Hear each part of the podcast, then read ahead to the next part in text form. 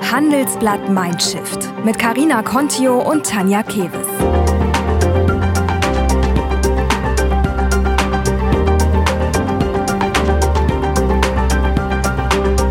Und das hören Sie heute bei Handelsblatt Mindshift. Ich glaube, die Kirchenaustrittszahlen zeigen ganz klar, dass es eine veränderte Form von Mitgliedschaft braucht.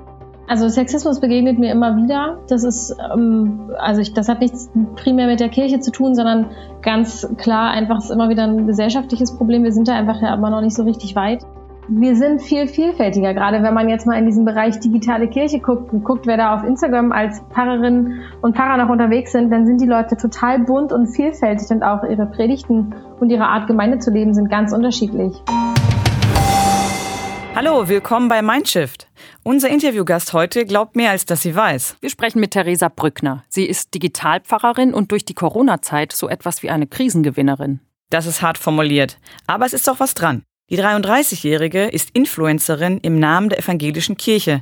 Sie hat eine beeindruckende Zahl an Fans auf ihrem YouTube-Kanal. In der Corona-Krise hatte sie mit ihrer virtuellen Gemeinde die Nase vorn, während die Gotteshäuser im Lockdown geschlossen waren. Sie bloggt und postet über ihre Arbeit und zeigt mit ihrer Selfie-Cam nicht nur ihrem Arbeitgeber, wie Gottesdienste und Gemeindearbeit der Zukunft aussehen könnten. Theresa sagt, um den Mitgliederschwund zu stoppen, brauchen Kirchen eine moderne Form der Mitgliedschaft und Kommunikation. Brückner fordert zudem mehr Vielfalt und Gleichberechtigung. Sie selbst ist eine absolute Ausnahmeerscheinung. So wird ihr häufig noch vorgeworfen, dass sie selbst, sie ist Mutter, jung und blond, nicht dem Bild eines klassischen Pfarrers entspricht. Für ihre Arbeit im Netz kassiert sie regelmäßig Hasskommentare. Aber davon lässt sich die Internetpfarrerin überhaupt nicht einschüchtern. Wir sprechen mit Theresa darüber, wie sie mit solchen Anfeindungen umgeht, wie sie auch analog die Followerzahlen ihrer Kirche steigert und ob die Bibel als Ratgeber für Führungskräfte taugt. Wenn Sie nach dem Hören Lust auf noch mehr Denkanstöße haben und vielleicht auch selber aktiv werden wollen, möchten wir Ihnen die LinkedIn-Gruppe von The Shift ans Herz legen. Die Diversity-Initiative der Handelsblatt Media Group und unser Partner für diese Podcast-Folge. Den Link dazu packen wir Ihnen in die Show Notes. In der Gruppe finden Sie nicht nur alles Wichtige über die Initiative, sondern auch Neuigkeiten, Interviews und Tipps rund um das Thema Diversity knüpfen Sie neue Kontakte und tauschen Sie sich zu aktuellem Diskussionsstoff aus. Wir freuen uns auf Sie. Hallo, liebe Theresa. Wir freuen uns, dass du dir die Zeit genommen hast für uns. Du warst in der Corona-Krise den meisten Kirchengemeinden mit deiner virtuellen Gemeinde bei YouTube und Instagram weit voraus. Erzähl doch mal, wie es dazu kam. Ja, also ich bin genau Theresa Brückner und ich bin Pfarrerin und zwar Pfarrerin für Kirche im digitalen Raum im Kirchenkreis Tempelhof Schöneberg. Das ist ein etwas langer Name, aber es geht darum, dass ich vorher, bevor ich Pfarrerin geworden bin, also als ich noch in der Ausbildung war im Vikariat, das ist praktisch die Phase wie bei den Lehrerinnen und Lehrern des Referendariat. Und derzeit war ich auf Instagram ganz viel aktiv und habe halt erzählt, woran ich glaube und was ich so mache, was ich da so lerne und warum ich Theologie studiert habe. Und da, das hat Leute interessiert, die so gar nichts mit Kirche zu tun hatten oder auch mit Glauben und auch Leute aus der Kirche logischerweise. Und daraufhin hat mein Kirchenkreis dann äh, gedacht, daraus machen wir eine Stelle und die habe ich bekommen, nachdem ich dann fertig war. Und dadurch habe ich jetzt schon, das war nämlich 2019 im Januar, mich ziemlich lange beschäftigt mit, wie ist man präsent und wie lebt man Kirche vielleicht auch digital.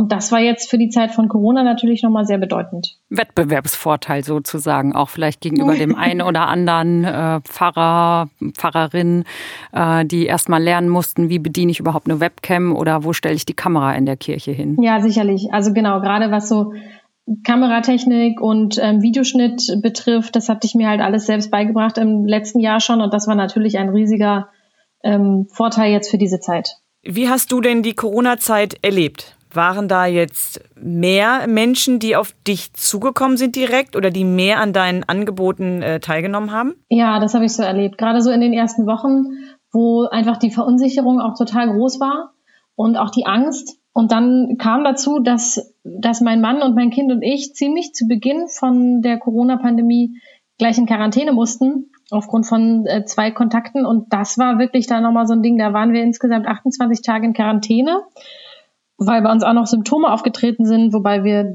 nicht getestet wurden, deshalb jetzt nicht wissen, ob das eine Erkältung war oder Corona. Und dadurch war das natürlich einfach nochmal sehr herausfordernd. Und da habe ich viel berichtet und auch viel anderen Leuten Mut gemacht.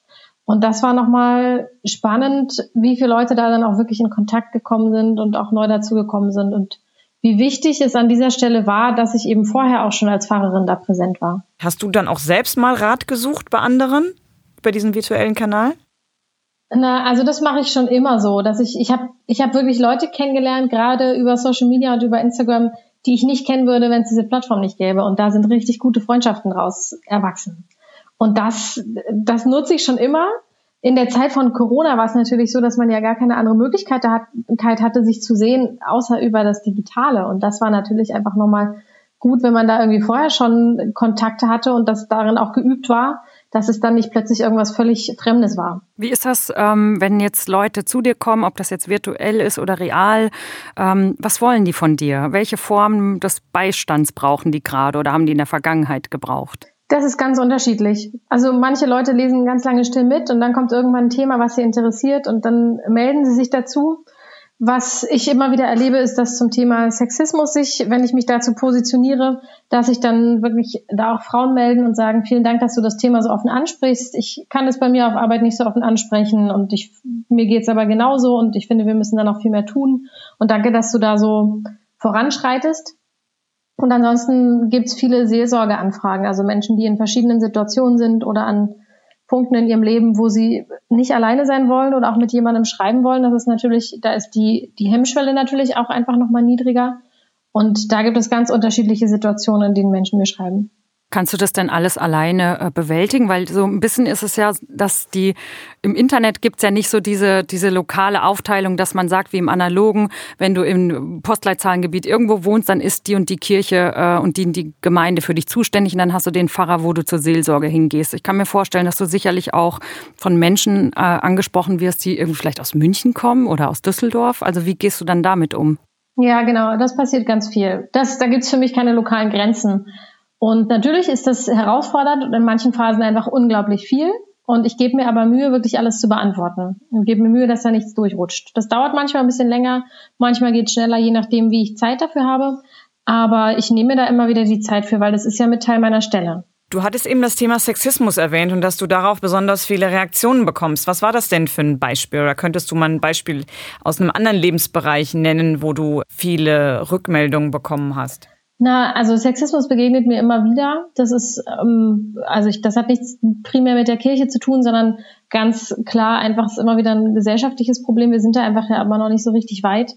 Und dass mir erklärt wird, ich hätte nicht genügend Ahnung oder ich hätte bestimmte Dinge in meinem Leben nur erreicht aufgrund meines Aussehens, so dass immer mal wieder Kommentare kommen oder Beleidigungen, also sexistische Beleidigungen kommen auch immer mal wieder. Ich habe auch mal eine E-Mail, die ich bekommen habe, und das war dann aber nicht mehr Sexismus, sondern das war Beleidigung auf sexueller Grundlage, die habe ich dann auch zur Anzeige gebracht. Also ich finde, dass wir über dieses Thema einfach viel offener sprechen müssen, um irgendwie anderen auch Mut zu machen und deshalb habe ich mich da bewusst entschieden, das auch immer wieder an diesen Stellen zu tun. Gibt es Momente, wo du dann aber auch haderst, wo du denkst, oh Mann, ich werde hier angegriffen, ich bin hier im Internet präsent. Das, natürlich gibst du dich auch sehr offen und hast am Anfang ja auch äh, mehr Einblick noch sogar in deinen privaten äh, Bereich gegeben. Also da wird man natürlich auch angegriffen und das hast du ja auch erlebt. Ähm, haderst du da manchmal mit deinem Job?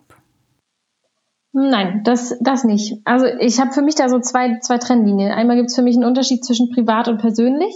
Also ich teile Dinge, die persönlich sind, aber ich teile nichts, was privat ist. Und von daher ist das, was ich da teile und was persönlich ist, wirkt für, für einige ganz privat, für andere gar nicht privat. Aber das ist für mich an ganz vielen Punkten, also da gibt's noch viel mehr, was ich ja bewusst nicht teile. Und dann ist es für mich so, da ich habe mir das ziemlich erarbeiten müssen in der letzten im letzten Jahr einfach, dass ich so Hassnachrichten oder auch so Beleidigungen auch nicht an mich ranlasse. Und ich sage da immer für mich, also wenn jemand mir sowas schreibt und seinen Frust auslässt und mir erklärt, wie ich sozusagen sei oder mich beleidigt, weil ich so oder so sei, dann ist es ja eine Zuschreibung, die die andere Person mir gegenüber macht. Aber das ist nichts, was mich als Person betrifft, sondern das ist das Bild, was diese andere Person von mir hat. Und dementsprechend nehme ich das nicht persönlich. Und habe da auch wirklich einen Lernprozess für mich gehabt, um das auch einfach ignorieren zu können, zu löschen oder auch zu blockieren. Hat dich, ähm, haben dich denn diese Erfahrungen auch persönlich verändert? Bist du vorsichtiger geworden, auch jetzt im normalen Leben? Also ja, ich bin vorsichtiger geworden schon ab der, ab dem Punkt, also gerade ähm, was Social Media betrifft, als meine Followerzahl gestiegen ist, also schon ganz zu Beginn von Instagram, dass ich natürlich einfach da eine, für mich einfach auch nochmal eine Kompetenzen entwickelt habe, was wird geteilt, was nicht, wie befähige ich da auch zum Beispiel Jugendliche und erkläre ihnen, was wirklich einfach auch gefährlich ist, wenn man es teilt und was nicht. Und ja, es hat mich Verschiedenes verändert. Also einmal hat mich zum Beispiel die Sprache verändert, weil es gibt ja so in der Kirche doch ein, so eine klassische Kirchensprache, die gerne oder oft verwendet wird, oder eben auch, so wie in auch verschiedenen anderen äh, Bereichen und Branchen gibt es so Codes und Abkürzungen, die man kennt in der Branche, in dem Bereich oder eben auch in der Kirche, aber außerhalb versteht die kein Mensch. Und das sind so Dinge, wo mir klar geworden ist, das muss ich auf jeden Fall gerade in meiner Sprache in den sozialen Medien ändern und muss das bewusst verändern. Und das hat meine Sprache im Gesamtbereich auch in, in den Gottesdiensten und im persönlichen Umgang mit Menschen einfach auch nochmal sehr verändert. Ist das eigentlich was, wo man sagen kann, da muss die Kirche insgesamt sich ein bisschen modernisieren, also gerade was so dieses, diese Kirchensprache anbelangt, die ja echt aus einem anderen Jahrhundert noch ist? Ja, also ich von meiner Seite aus ja. Ich weiß, dass es Leute gibt, die das lieben und ich finde, das heißt ja nicht, wenn sie sich modernisiert, dass sie bestimmte Dinge abschafft. Ich finde, es fehlt an einigen Punkten Vielfalt, die nach außen sichtbar ist, weil innerkirchlich gibt es schon viel mehr Vielfalt, als man dann doch mal doch irgendwie zu Gesicht bekommt. Und Zum Beispiel? Hast, kannst du ein Beispiel sagen? Na, gerade, dass, dass ich oft, dass mir oft erklärt wird, dass, dass ähm, Pfarrer und dann auch wirklich im Maskulinum gesagt, ähm, ja, dass ich ja gar nicht so aussehe wie ein klassischer Pfarrer. Und dann denke ich immer, ja, logisch, aber ihr habt dann offenbar auch ein Bild, was irgendwie sehr geprägt ist über Jahre und Jahrhunderte.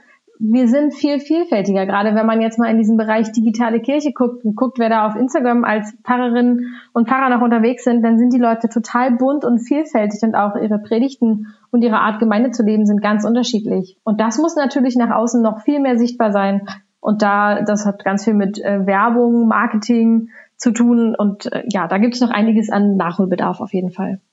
Wenn man jetzt die Kirchenaustrittsstatistik so anschaut, das ist ja nicht ganz so positiv. Ähm, mhm. was, was denkst du da? Ähm, hast du Existenzängste oder auch einen Plan B in der Schublade? Also ich habe keinen fertigen Plan B in der Schublade, aber ich glaube, man, in, egal in welchem Beruf man ist, gibt es keinen keine sichere Zukunft sozusagen, sondern gerade Corona hat ja gezeigt, dass Berufe, wo man dachte, das wäre nie in Gefahr, jetzt plötzlich einfach nochmal die Menschen vor ganz andere Herausforderungen stellt. Ich, klar, also man muss sich als Fahrerin auch immer weiterentwickeln und sowieso alle acht bis zehn Jahre wechseln. Von daher bin ich da auch offen, falls mal was kommt. Und ich glaube, die Kirchenaustrittszahlen zeigen ganz klar, dass es eine veränderte Form von Mitgliedschaft braucht und auch eine veränderte Form von Mitgliedschaftskommunikation und in der war die Kirche einfach in den letzten Jahren an einigen Punkten nicht so gut und da kann sich wirklich einiges noch verbessern.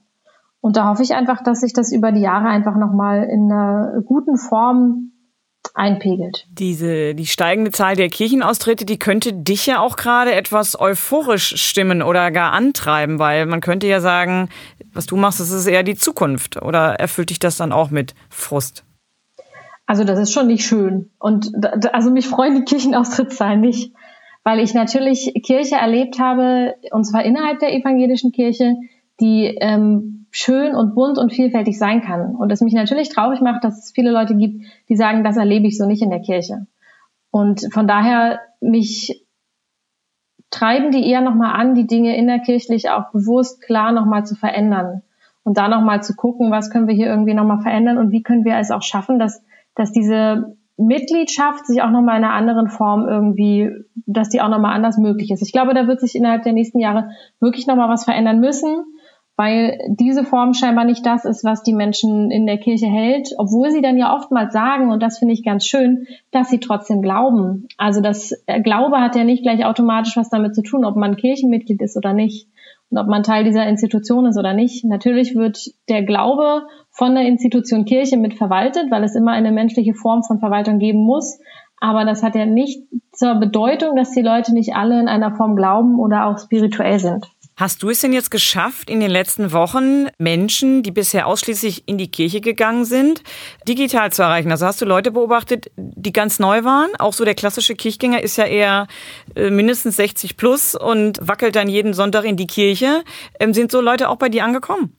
Ja, auf jeden Fall. Aber auch schon vorher. Das hatte gar nichts so mit der Zeit zu tun, sondern gerade auf Social Media sind, sind doch einige Leute 60 plus mit vorhanden und nutzen das auch total und genießen das. Und die gab es vorher und die sind auch mit dazu gekommen. Logisch. Also das je nachdem. Mhm. Und diesen Schub, diese Entwicklung, wie wollt ihr den jetzt weiter mitnehmen? Gibt es Pläne, dass das, dass du zum Beispiel noch einen Kollegen bekommst, Unterstützung, dass das Ganze irgendwie technisch, digital irgendwie ausgebaut wird?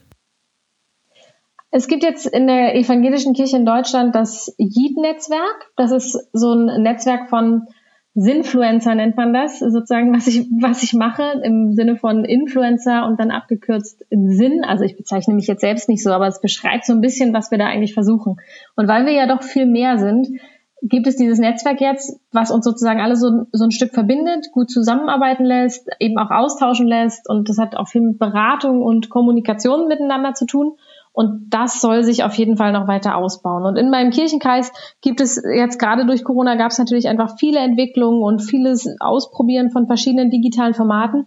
Und wir sind jetzt gerade dabei zu rück, zurückzublicken und zu gucken, was hat gut funktioniert, was wollen wir übernehmen, was nehmen wir mit in die nächsten Wochen und Monate und auch ins nächste Jahr. Und da wird sich auf jeden Fall noch einiges entwickeln. Ist ja auch so ein bisschen das Thema äh, Community Management. Ich meine, das hat man ja auch als äh, normales Wirtschaftsunternehmen, dass man guckt, wie komme ich mit meiner äh, Zielgruppe irgendwie in Kontakt, in Austausch und äh, bringe die da auch irgendwie mit ein. Ähm, also sehr spannend, muss ich sagen. Bin bin mal gespannt, wie sich das so entwickelt. Ähm, ja, ich auch. Ja. Gucken wir mal auf deinen persönlichen Karriereweg. Ähm, vielleicht sagst du, was du in den nächsten Jahren noch vorhast. Wie sieht so ein Karriereweg aus für eine Frau in der evangelischen Kirche? Es gibt ja den berühmten Satz im Paulus-Evangelium, wo steht irgendwie, Frauen ordnet euch den Männern unter. Also gibt es da irgendwo ein Ende der Fahnenstange für dich oder?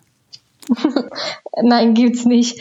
Der, ja, der Vers wird immer mal gerne rausgeholt, gerade so von fundamentalistischen Christinnen und Christen, die mir den dann schicken und sagen, äh, aufgrund dieses Verses hast du im Farben nichts zu suchen, aber so, so ist es nicht. Also ich lese die Bibel historisch kritisch, das heißt, ich gucke immer, was war der Kontext damals, in welchem Zusammenhang wurde das geschrieben und der Satz in der Bibel kam damals auch im Zusammenhang mit den Familienstrukturen, wo die ja damals einfach ähm, im Patriarchat nur so funktioniert haben und es um die Versorgung der gesamten Familie und auch des, der gesamten Familiensippe und Gruppe ging. Also da hängt noch viel mehr dran. Und heute gibt es für Frauen in der Kirche, in der evangelischen Kirche, keine Grenzen. Also wir hatten eine Frau als Ratsvorsitzende, wir haben verschiedene Bischöfinnen und da gibt es alle Möglichkeiten.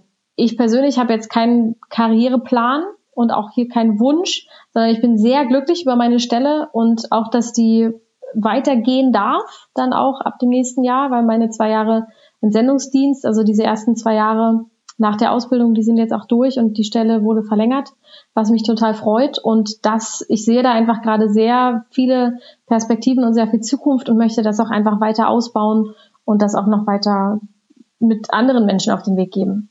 Siehst du denn auch bisweilen Grenzen des Digitalen? Also wo du vielleicht einen Gottesdienst ähm, digital machst und dann, so wie man im realen Leben im Anschluss an der Kirchentür auf den Pfarrer oder die Pfarrerin zuging und sagte, haben Sie mal ein Ohr für mich, dass dann jetzt jemand ähm, per E-Mail oder wie auch immer auf dich zukommt und du dann aber siehst, buh, das ist aber ein Thema, den sollte ich vielleicht jetzt doch besser treffen.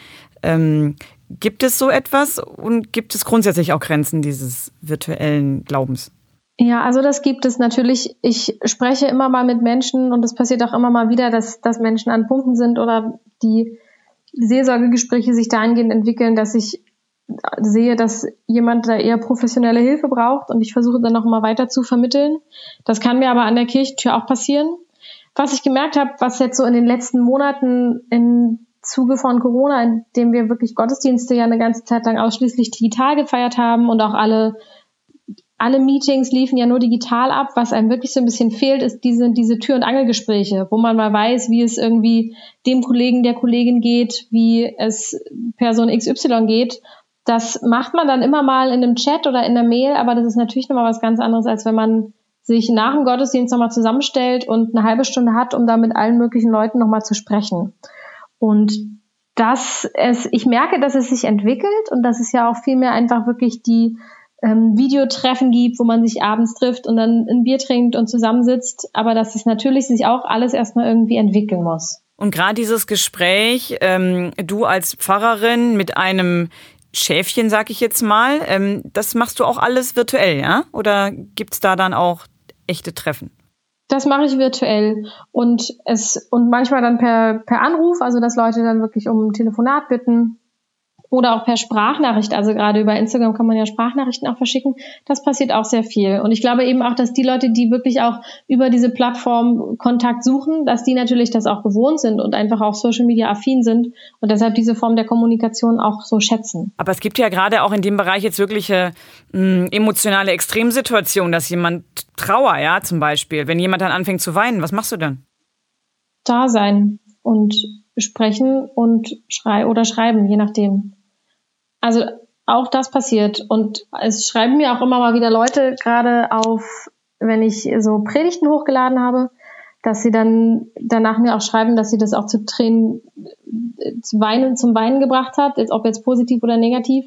Und dann schreiben wir darüber. Also da sehe ich kein, kein so Problem drin, dass, dass das sozusagen Grenzen hat, sondern die Leute, die diese Formate für sich wählen, die wählen sie auch, weil sie wissen, dass ihnen das was bringt. Auch das Schreiben und auch das Kommunizieren. Also nicht umsonst gibt es auch so viele Möglichkeiten ähm, von Online-Seelsorge, von verschiedenen äh, Dating-Formaten, die heute ja auch an ganz vielen Formaten erstmal so funktionieren.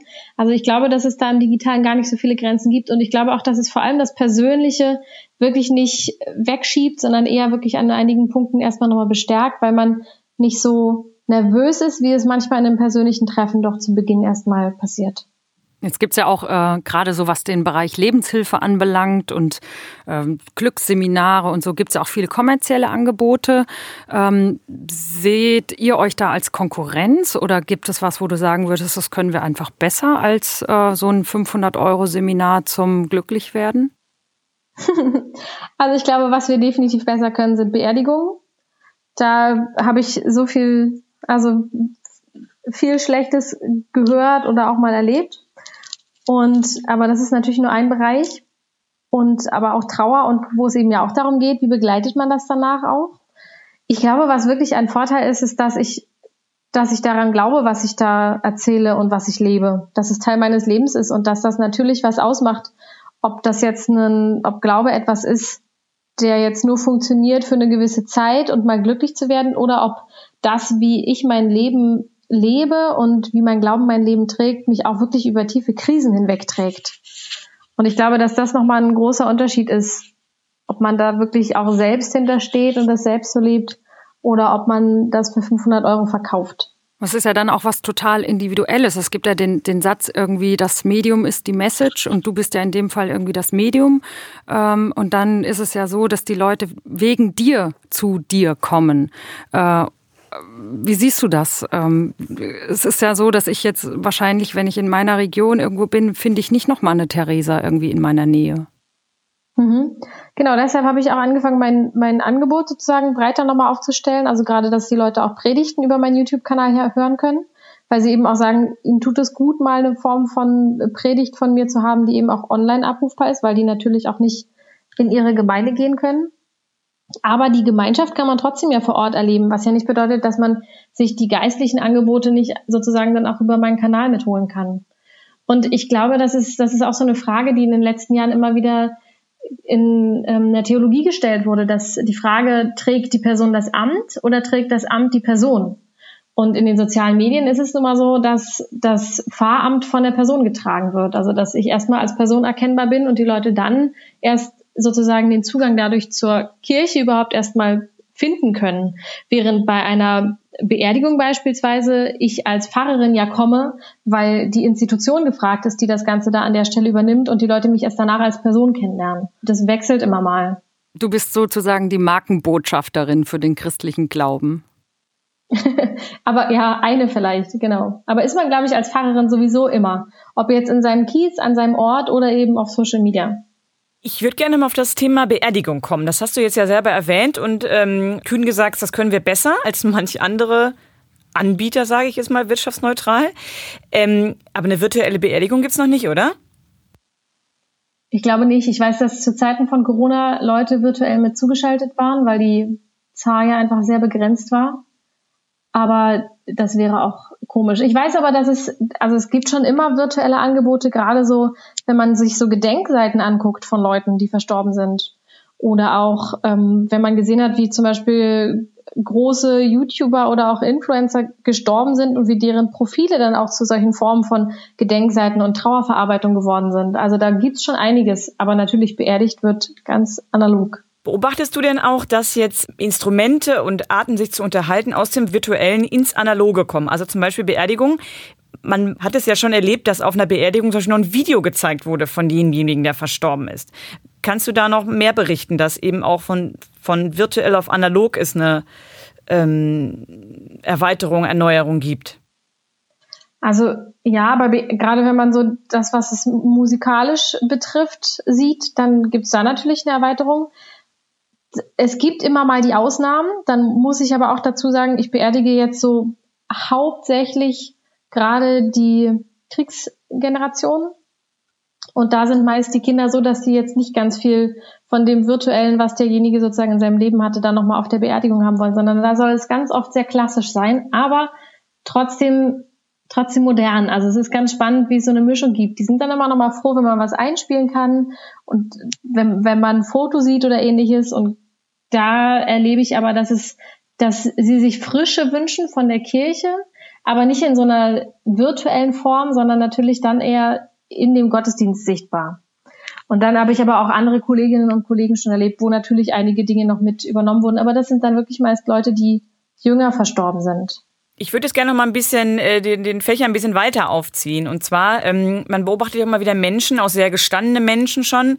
Und in unserem Bereich sind auch häufig Top-Manager, die spät im Leben zum Glauben finden. Ein prominentes Beispiel ist ja Thomas Middelhoff, der im Gefängnis saß und dort, so sagt er, zum Glauben zurückgefunden hat. Warum passiert so etwas? Und glaubst du so etwas? Ja, das glaube ich. Und die Geschichten äh, kenne ich auch selbst. Ich glaube, dass das Problem ist, dass man an, in seinem Leben immer mal wieder an diesen wirklichen Krisenmomenten landet, wo man das Gefühl hat, nichts trägt. Und ich glaube, dass man an manchen Punkten in seinem Leben auch einfach daran kaputt gehen kann, an der Schuld, die man in seinem Leben irgendwie auf sich nimmt. Und das, das betrifft ja jeden von uns, sei es unser Umgang mit unserer Umwelt, unsere Lebensweise, unsere nicht fair produzierten Klamotten, die wir tragen, sei es unser Fleischkonsum und all das ich glaube, wenn man sich darüber wirklich mal Gedanken macht und das eben auch auf bestimmte verschiedene Bereiche dann noch mit, mit überträgt, wo man dann eben auch für Lebensführung von Menschen verantwortlich ist, für Gehalt, für Familienkonstellationen, die dann in gewissen Weisen nicht mehr funktionieren. Das sind ja wirklich nochmal Dinge, wo man auch einfach diese Verantwortung so derart spürt, dass man einfach dort auch das Gefühl braucht, glaube ich, das abgeben zu können. Und da glaube ich daran, dass der Glaube dabei hilft. Es gibt ja auch unter Managern und Managerinnen irgendwie, glaube ich, sehr viele Menschen, die christlichen Hintergrund haben. Ähm, inwiefern kann man sagen, dass die Religion da auch eine gute, eine gute Schule für den Charakter ist? Ich glaube, durch diesen Satz, liebe deinen Nächsten wie dich selbst, ich glaube, der hilft ganz sehr. Dass man, der hat damit was zu tun, dass man sagt, stelle Gott an die erste Stelle und liebe deinen Nächsten wie dich selbst, so wie auch Gott den Nächsten liebt. Und wie man in dieser Konstellation von einem von Gott geschaffenen Menschen ist, der genauso ein Ebenbild ist von Gott wie man selbst. Und ich glaube, wenn man diesen Respekt gegenüber anderen Menschen verinnerlicht hat, dann hilft es ganz viel bei Personalführung. Aber wenn ich dann so ist es was, wo man, ja. Wenn ich jetzt so den einen oder anderen Chef angucke, die gehen ja mit sich selber nicht sehr gut um, arbeiten bis an die, an die Grenze, äh, übergehen den einen oder anderen Burnout, bis dann am Ende irgendwie gar nichts mehr geht, dann der Herzinfarkt so. Also es gibt ja schon, äh, ja, also das ja, ist dann das schwierig, oder? Das, das ist, glaube ich, auch eine Sache, die hat sich einfach bei uns gesellschaftlich wirklich in eine ungesunde Art und Weise entwickelt, dass man gerade immer bei sich selbst sehr viele Abstriche macht. Gerade in diesen Zusammenhängen, dass man da wirklich wenig auf sich selbst und auf seine Gesundheit achtet. Und das ist, glaube ich, aber gar nicht so sehr, also das hat gar nicht so sehr was mit der Religion zu tun oder mit den verschiedenen Führungspositionen, sondern mit dieser, mit dieser Leistungsdruckgesellschaft und in die ja auch schon Kinder in der, ab der ersten Klasse reingezwängt werden. Also permanent das Beste zu leisten, um auf eine höhere Schule zu kommen, um eine bessere Möglichkeit für einen Ausbildungsplatz oder Studienplatz zu bekommen. Also permanent in einem derartigen Leistungs- und auch Abhängigkeitsverhältnis zu stehen und auch in einem Druck, das macht natürlich über die Jahre was mit Menschen. Und ich glaube, da müssen wir wirklich grundsätzlich was ändern. das hat eben dann auch was zu tun mit, wie wird man auch irgendwie schuldig an sich selbst und auch an seiner Gesundheit. Und ich finde, da könnte Kirche einfach an vielen Punkten nochmal viel klarer auftreten und viel bewusster da auch Dinge vorleben, wie es eben auch anders geht. Ja, hast du ein konkretes Beispiel oder eine konkrete Idee, inwieweit Glaube und Kirche da helfen kann? Bewusst darauf aufmerksam zu machen, dass eben gerade Gesundheit an solchen Punkten vorgeht oder da auch zu zeigen, dass Dienstvereinbarungen wichtige Punkte sind oder auch, dass man genügend Urlaub auch braucht und all diese Dinge, wo man sich manchmal in Berufen ja gar nicht traut, bestimmte Dinge anzusprechen oder auch Krankschreibungen in eine gesunde Art und Weise wirklich auch ernst zu nehmen. Und da passieren ja immer mal wieder Dinge, die nicht sein dürfen. Und ich finde, da muss man als Kirche einfach ganz klar zeigen, dass es bei uns anders läuft. Jetzt verlangen ja viele Menschen immer nach so einer Art Ratgeber, ja. Ich meine, die Management- und Ratgeberliteratur, die ist ja wirklich äh, immens. Ähm, was empfiehlst du den Leuten, die zu dir kommen und sagen, schön, dass du mir das jetzt alles erzählt hast, aber was kann ich nochmal so mit nach Hause nehmen, um auch nachzulesen? Ist das dann wirklich die Bibel oder was empfiehlst du denen? Also ich, genau, ich empfehle die Bibel so in, es gibt so Aus, Ausschnitte und auch Übersetzungen, die ich gerne mag. Und natürlich ist die Bibel super schwierig, das einfach alleine zu lesen und irgendwie da zu verstehen, was da eigentlich mit gemeint ist. Ist einfach auch unglaublich umfangreich. Es gibt eine Bibelübersetzung, die nennt sich Basisbibel und die ist wirklich ganz cool, weil sie in der Übersetzung sich wirklich Mühe gibt, am Urtext dran zu sein und trotzdem am Rand Erklärung hat, was diese verschiedenen Begriffe bedeuten oder was da auch hintersteht. Und die wird, die sind gerade noch im Übersetzungsprozess und im Januar 2021 wird es die komplette Bibel dann geben. Aber da gibt es jetzt zum Beispiel schon die Evangelien und das Neue Testament und die Psalmen. Und die empfehle ich dann gerne. Und dann glaube ich, dass da Gemeinschaft ganz viel macht.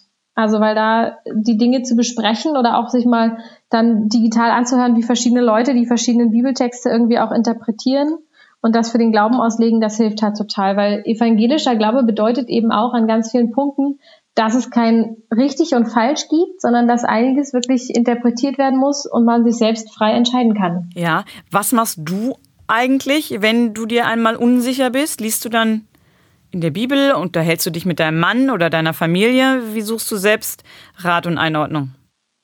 Das kommt darauf an, in welchem Bereich. Also das, das, was ihr jetzt genannt habt, das ist auf jeden Fall dabei.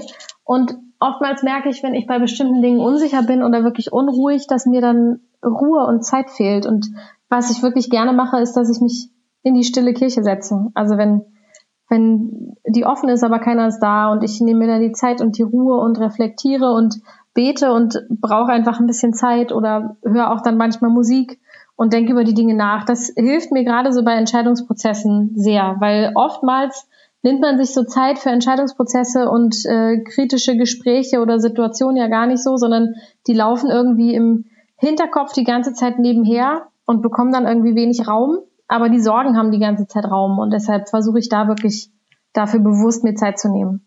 Also bist du am Ende des Tages auch wieder ganz analog? Ja, obwohl ich äh, digital Musik höre an dieser Stelle auf jeden Fall. Ja, dann würde ich mal sagen, sind wir am Ende angelangt. Vielen Dank. Sehr gerne. Es hat Spaß gemacht. Wie wäre das denn, wenn du uns und unseren Hörern so einen kleinen virtuellen Segen noch irgendwie mit auf den Weg gibst? Ja, kann ich machen. Ja, schieß mal los. Also, genau, okay. Dann, ich spreche den Segen in der Kirche sonst immer natürlich vorne stehend und breite die Arme so ein bisschen aus. Stellen wir uns jetzt vor. Segens, genau, diese Segensgeste einfach auch das Gefühl für mich mit vermittelt von, von Umarmung und alle sind irgendwie Teil der Gemeinschaft. Und ich wünsche euch, dass Gott eine Kraft ist, die euch begleitet in eurem Tag, in eurem Alltag, auch in der Nacht, in jedem Moment, der wunderschön ist und in jedem Moment, der auch ganz tief ist. Und dass Gott wie eine heilende Kraft ist, die über diese Zeit und auch über die nächsten Tage und Wochen euch unterstützt. In eurem Sein, in eurem Denken und in eurem Arbeiten. Amen. Dankeschön, Theresa. War sehr schön. Dankeschön. Sehr gerne. Vielen Dank, dass ich dabei sein durfte. In der nächsten Mindshift-Folge sprechen wir mit der Politikerin Marie-Agnes Strack-Zimmermann. Sie ist angetreten, um eine der letzten Männerbastionen der Republik zu erobern. Sie will Oberbürgermeisterin von Düsseldorf werden. Eigentlich sprechen alle Fakten gegen sie. Ihre Partei, die FDP, ist zu klein, ihre Haare sind zu weiß, ihr Name klingt zu kompliziert. Und doch will es die 62-Jährige wissen. Sie ist angetreten, um zu gewinnen. Sie will Düsseldorf geben, was es verdient, ihres Erachtens, eine Düsseldorferin. Hört im Handelsblatt Podcast Mein Shift, wie Strack Zimmermann sich durchsetzen will. So hat sie etwa auf Sylt plakatieren lassen. Und hört auch, wofür sie die Grenzen sind des guten Geschmacks im Wahlkampf.